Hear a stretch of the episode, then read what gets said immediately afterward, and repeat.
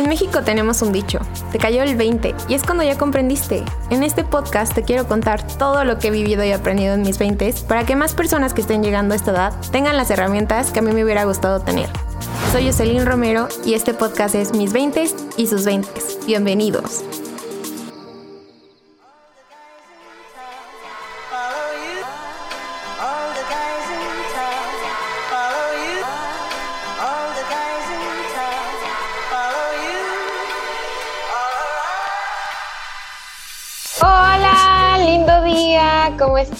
Bienvenidos a esta tercera temporada de Mis 20 y sus 20.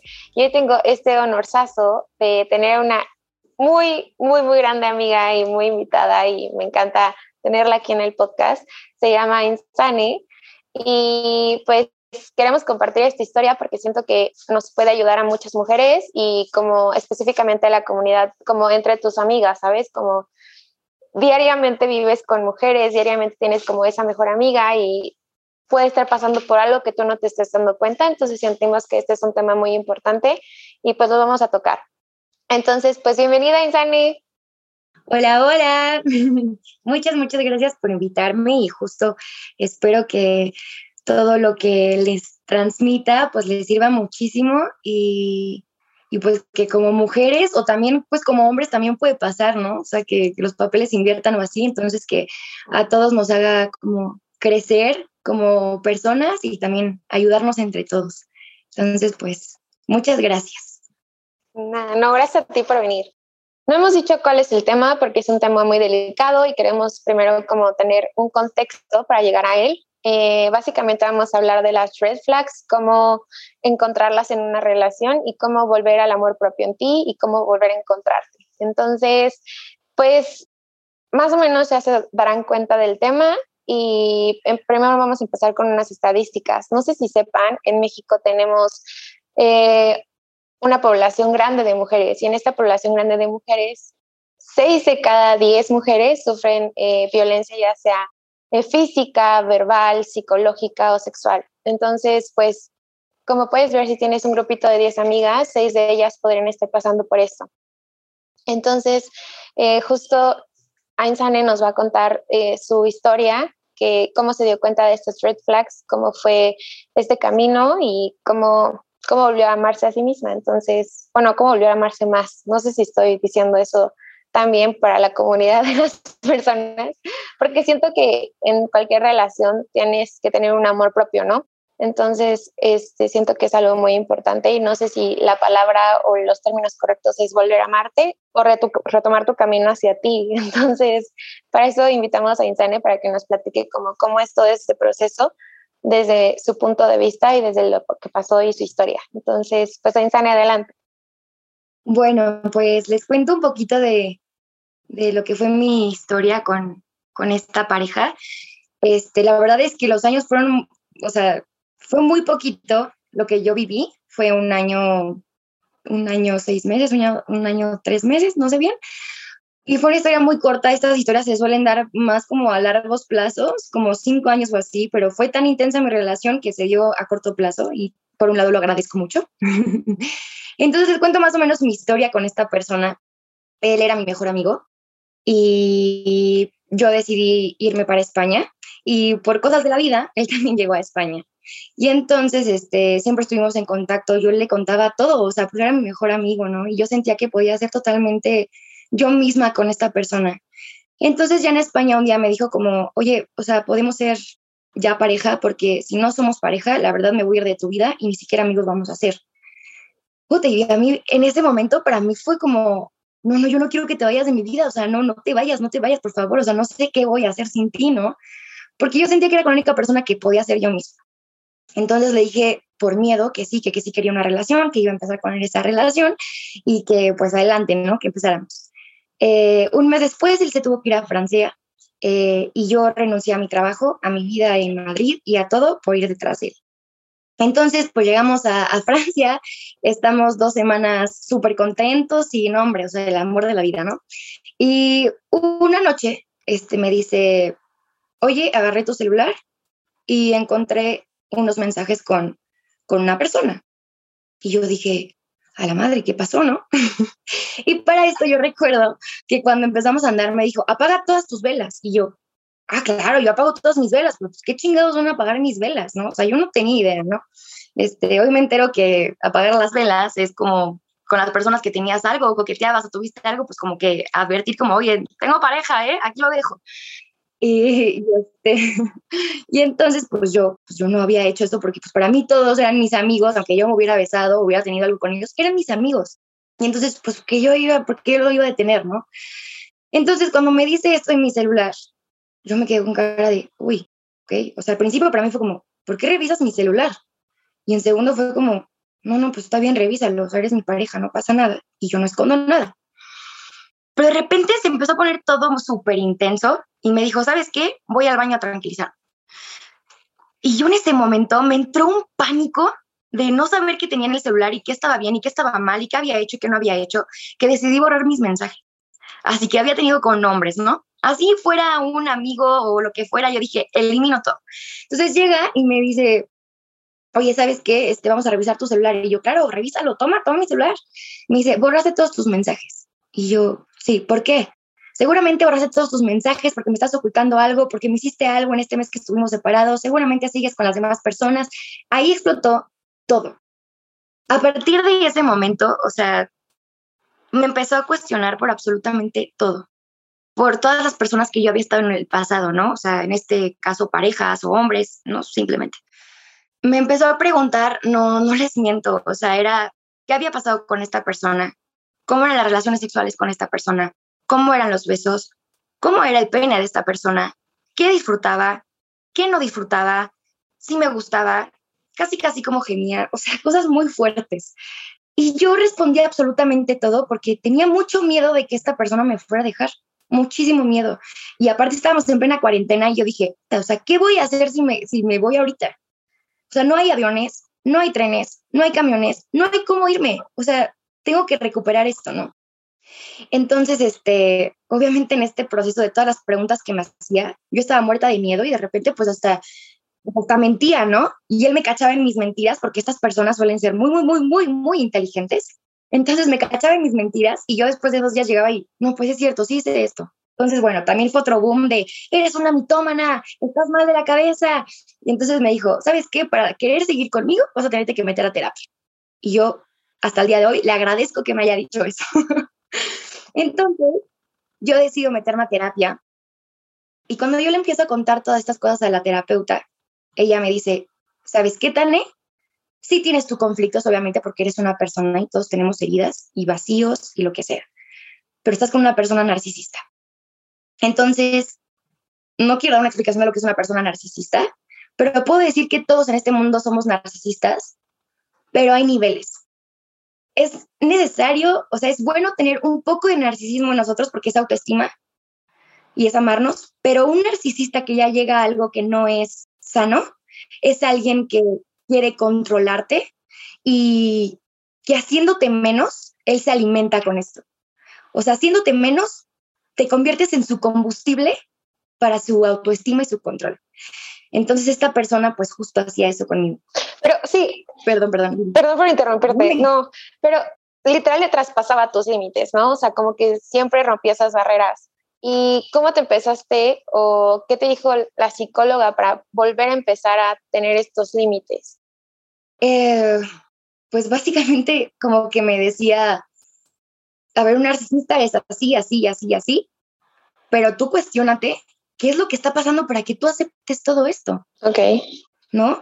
Para que tú, Tane, estés aceptando tirar tu ropa para que la otra persona esté tranquila porque la otra persona te está diciendo que esa ropa que utilizas es porque coqueteabas, o, que, o dejar de cantar, en mi caso, porque decía que el cantar era coquetear, o el tirar toda mi ropa interior, porque él decía que toda esta ropa interior eh, me iba a recordar a otras personas. Entonces la psicóloga me dijo, ¿qué tienes tú que te hace quedarte con esta persona?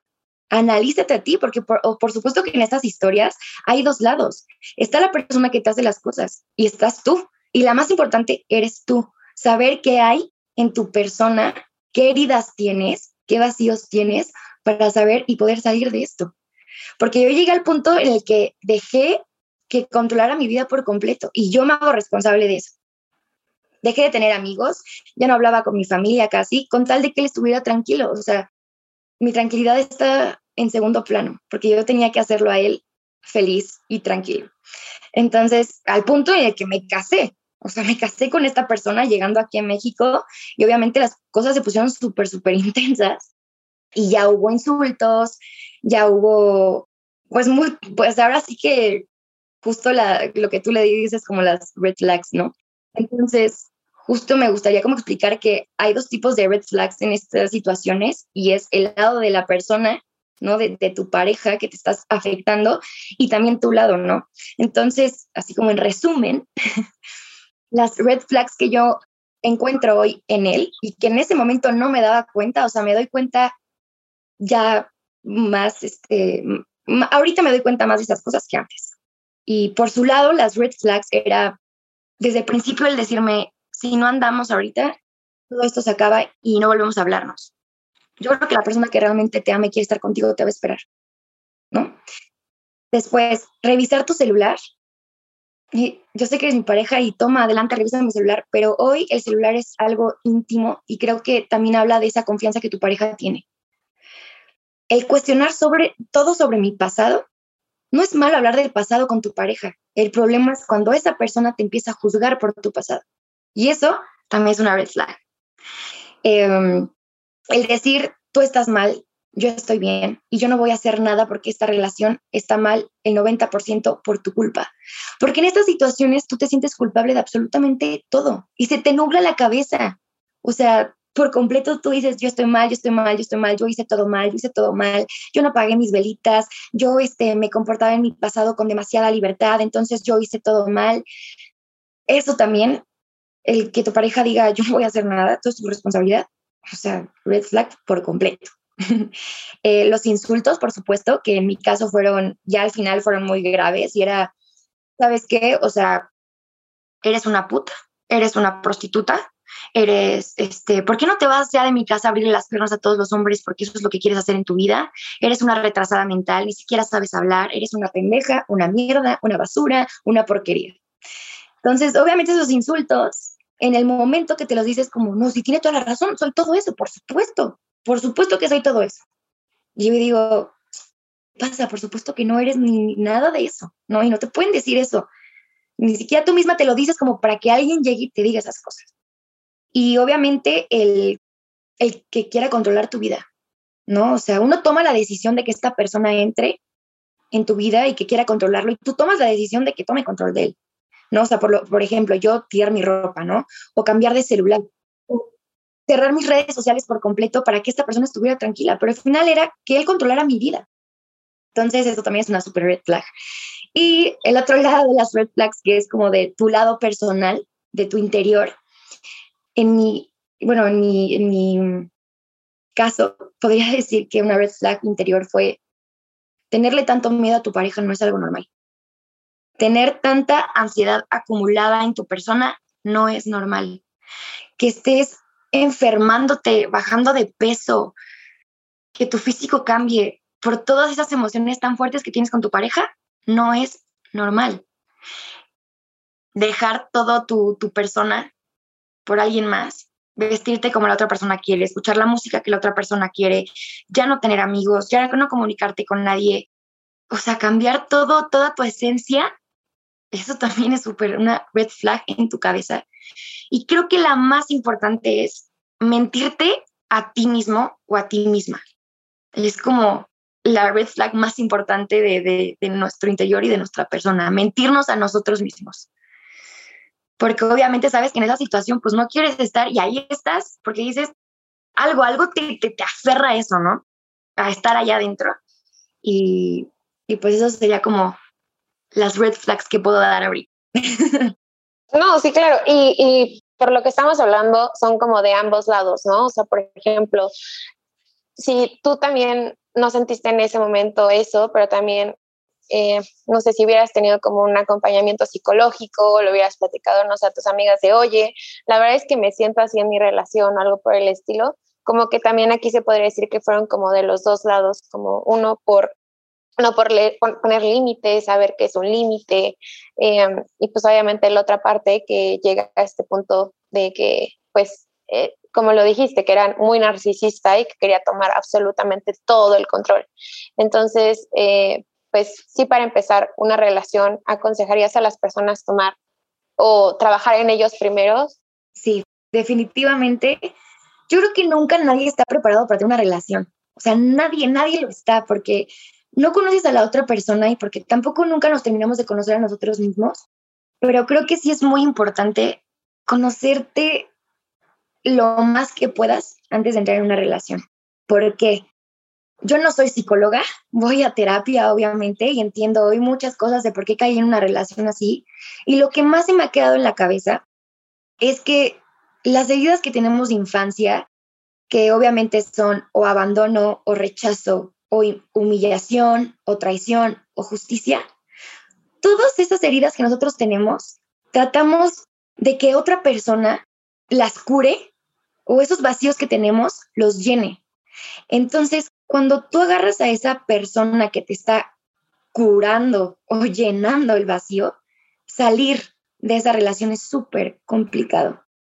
Porque realmente tú eres quien tiene que curarte o llenar ese vacío de tus heridas. Y cuando agarras a alguien más para que lo haga, ahí es cuando cuesta muchísimo salir, muchísimo. Entonces, obviamente, sí, conocerte es lo mejor que puedes hacer antes de tener una relación. Sí, y, obviamente no estamos diciendo que hay que, hay que aclararlo, que no estamos diciendo que como que es la culpa de la otra persona, como que... Más. No, nunca, o sea, no es la culpa de la otra persona, siento que cada cabeza, y queremos recalcar esto, como cada cabeza, cada persona, tú cuando te juntas con una pareja, esa pareja tiene sus costumbres, esa persona literal tiene su perspectiva de vida, o sea, tú no, literal no la puedes ni adivinar, ni nada por el estilo, no es como la culpa de alguno ni del otro, pero sí como ver eso y decir, esto quiero en mi vida, esto no quiero en mi vida, porque asumo que tú llegaste a un punto de quiebre que dijiste, esto yo ya no quiero, ¿sabes? Sí, justo, justo lo que dices, yo tengo como mi teoría de todas las personas traemos una mochila con nosotros.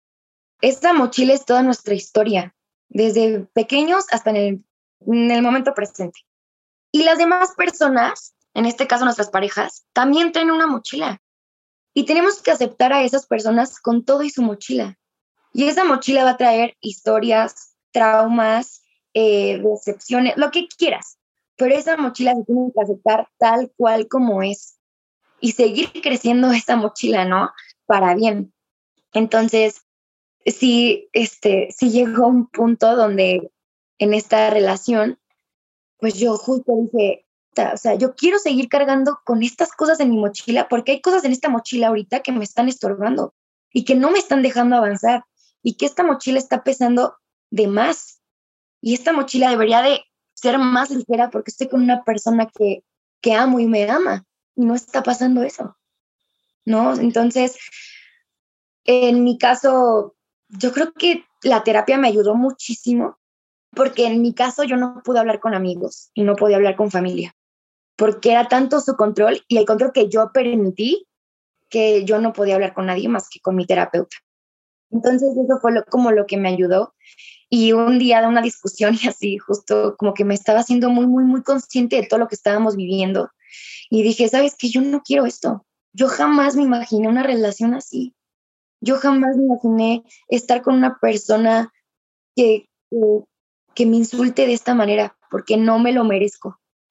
¿no? Y tal vez decir merece, que yo me merezco suena como súper ególatra, ¿no?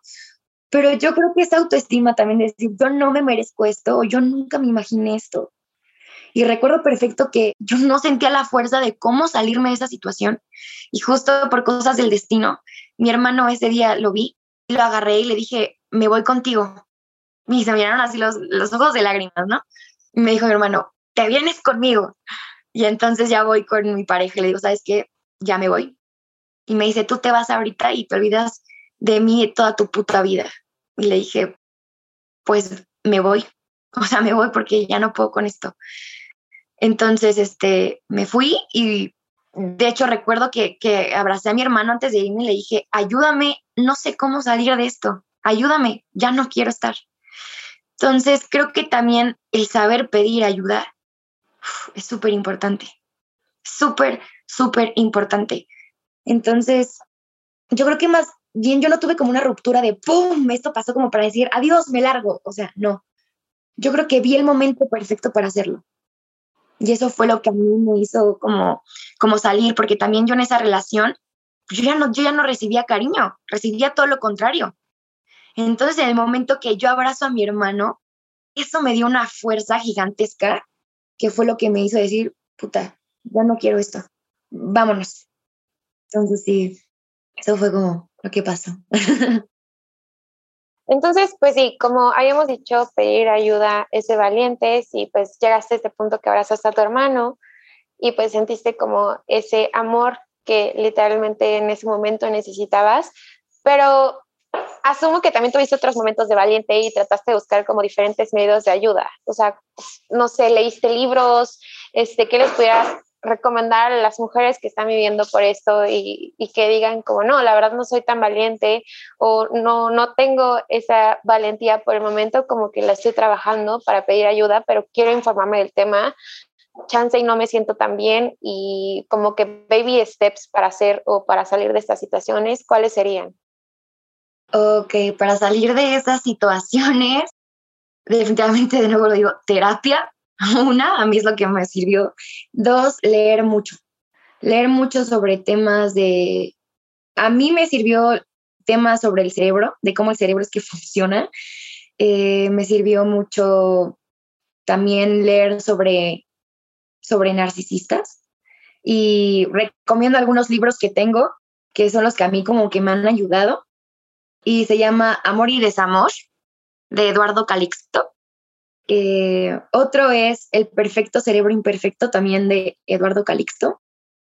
Los que más consciente me hicieron de qué estaba pasando y yo los leí ya fuera de la relación, pero si los hubiera leído en la relación, sé que hubiera salido antes. Y se llama Combustible, otro se llama Escapa del narcisista y Cero Contacto. Todos estos tres son de H.G. Tudor, que él es un hombre que es narcisista actualmente y te habla de cómo piensa. Entonces están muy buenos esos. Eh, a mí fue lo que, me, lo que más me funcionó dentro de la relación y fuera. Y en estos libros viste que efectivamente estabas con un narcisista, pero te hizo interactuar contigo internamente o también eh, solo por el aspecto narcisista de, la pareja con la que estés o también te hace cuestionarte cosas internas? Te hace cuestionarte cosas internas porque justo también te explica, unos libros te explican cómo es que funciona el cerebro de la mujer en el amor y cómo funciona el cerebro del hombre en el amor. Y otros también te explican que claro que existe el narcisista, ¿no? O este hombre que toma combustible de ti, pero ¿qué tipo de personas agarran estos hombres? ¿Qué heridas tienen estas personas que estos hombres agarran o estas mujeres, dependiendo, ¿no? Entonces sí, te hace también pensar sobre analizarte a ti mismo y ser más consciente de, tus cosas. Sí, te ayudan mucho en eso. Em, hay una serie en Netflix que se trata de, de, de, una mamá que está sufriendo lo mismo que acabas de decir, como maltrato psicológico puro maltrato psicológico, nunca la agredió físicamente ni nada por el estilo, pero y ella misma decía como que era un proceso, que habían en, Estados Unidos aparentemente hay como casas, hogares que justo para las personas que son agredidas físicamente este, o verbalmente, o sea, hay como casas, hogares. Y justo habían muchas personas que regresaban con su pareja y decían que no era un proceso fácil, o sea, que no es un proceso como volver a tu camino normal, y que eh, por lo mismo tenías que tener como un acompañamiento de todo como un team, de sentirte amada, eh, volver como a, tu persona, no sé, ella le decían como que fuera a comprar ropa y que comprara ropa como de color, porque ella decía como, no, es que yo ya no me siento linda, este, decía como, como que todas esas cosas sí se las había hecho creer ella misma por todo lo que le decía a él.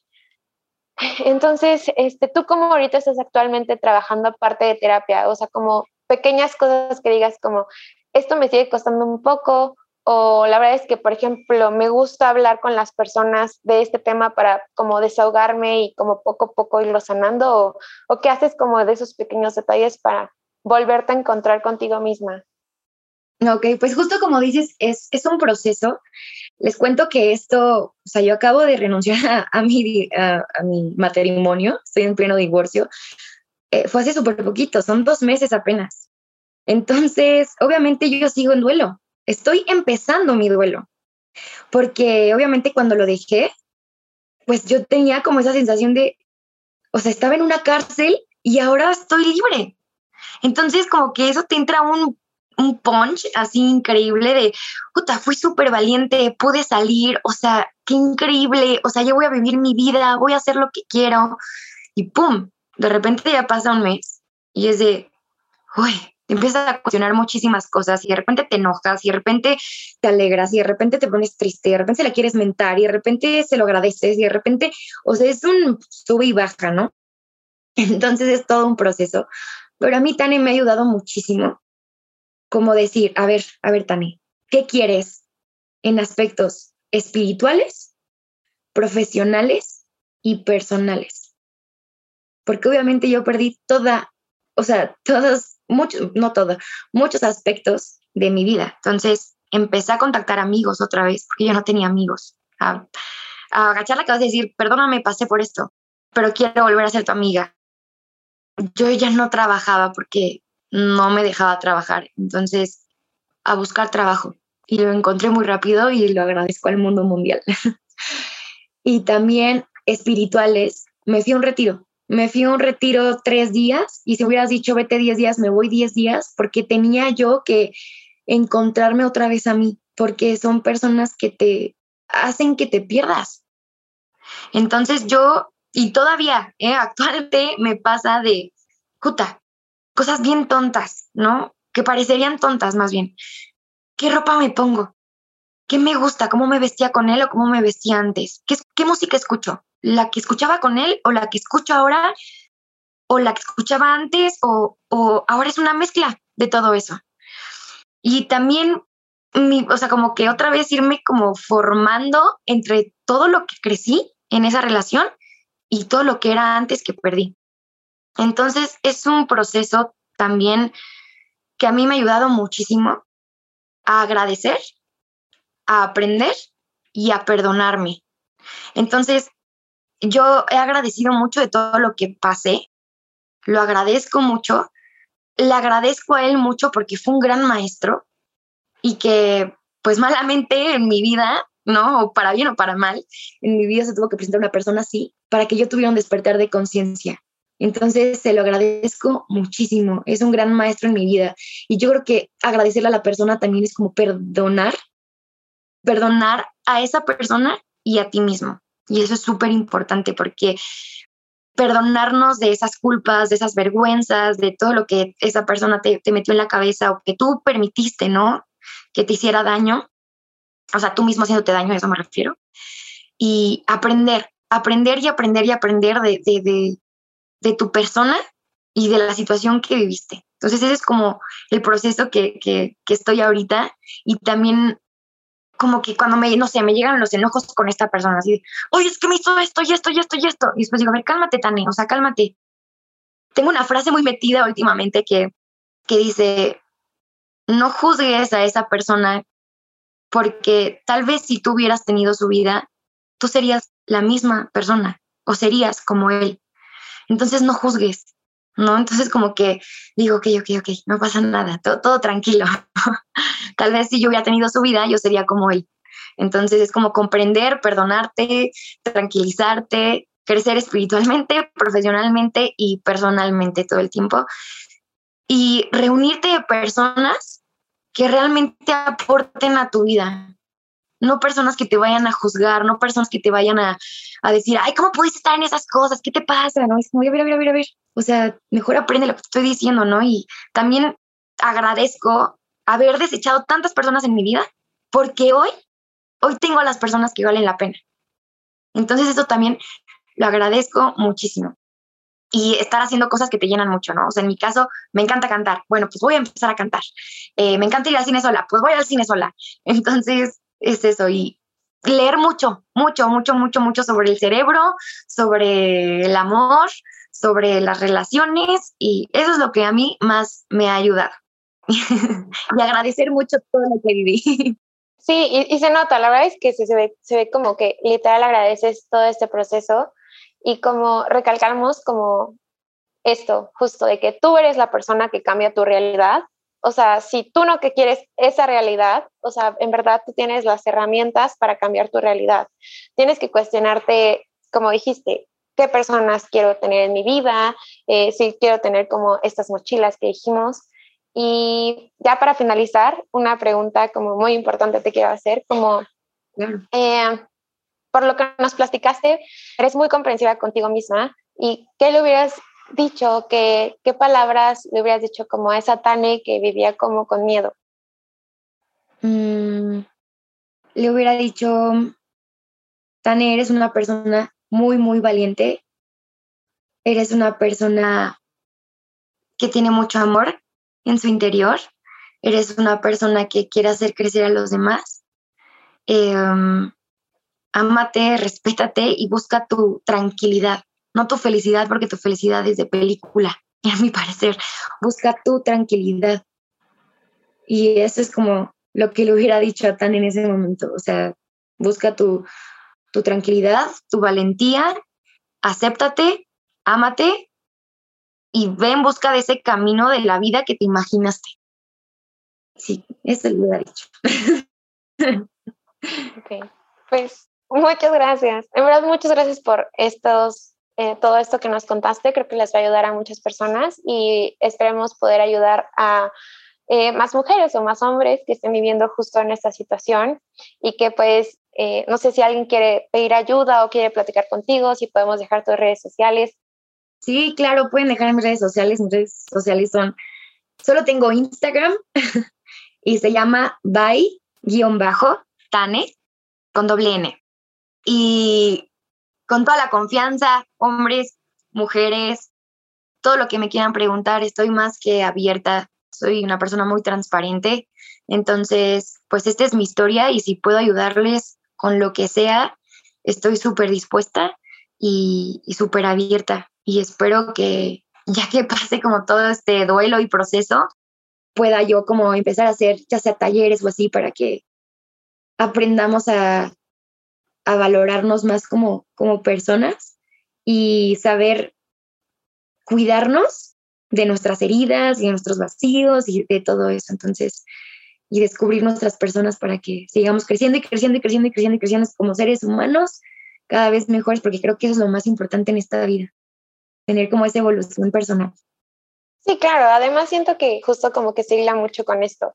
Em, la verdad es que este podcast tiene el propósito de ayudar a personas, como por ejemplo, no, em, si ya pasé yo por eso, o sea, y te puedo ayudar para que no lo, no lo repitas tú y no caigas, o, o, si, o si quieres me ayuda simplemente porque somos humanos y somos una comunidad, ¿por qué no tenerla? Entonces, pues te agradezco mucho tu tiempo, de verdad, muchas gracias, muchas gracias por ayudar a más personas, porque sé que a alguien le va a tocar y con que toquemos una vida con esto, vamos a ayudar a toda una comunidad. Entonces, pues muchas gracias por tu tiempo. No, muchas gracias a ti porque justo gracias a ti muchas personas también pueden como tener estos temas y darse cuenta de muchas cosas y hacerse más conscientes. Entonces, más bien muchas gracias a ti. muchas gracias. Y pues bueno, esto fue todo por hoy. Muchas gracias por escucharnos y quedarse hasta el final. Y pues si nos quieres seguir en nuestras redes sociales, ya dije en la suya y la nuestra es arroba mis 20 y sus 20 en Instagram. Entonces, un besote, hasta la próxima. Bye.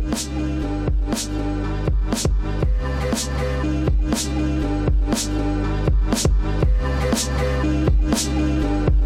you.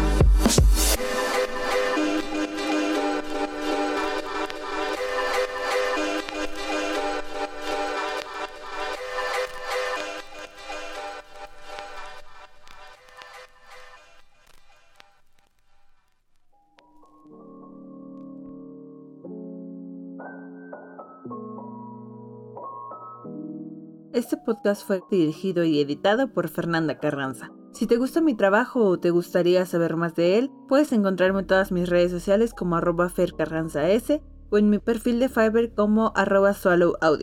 Gracias.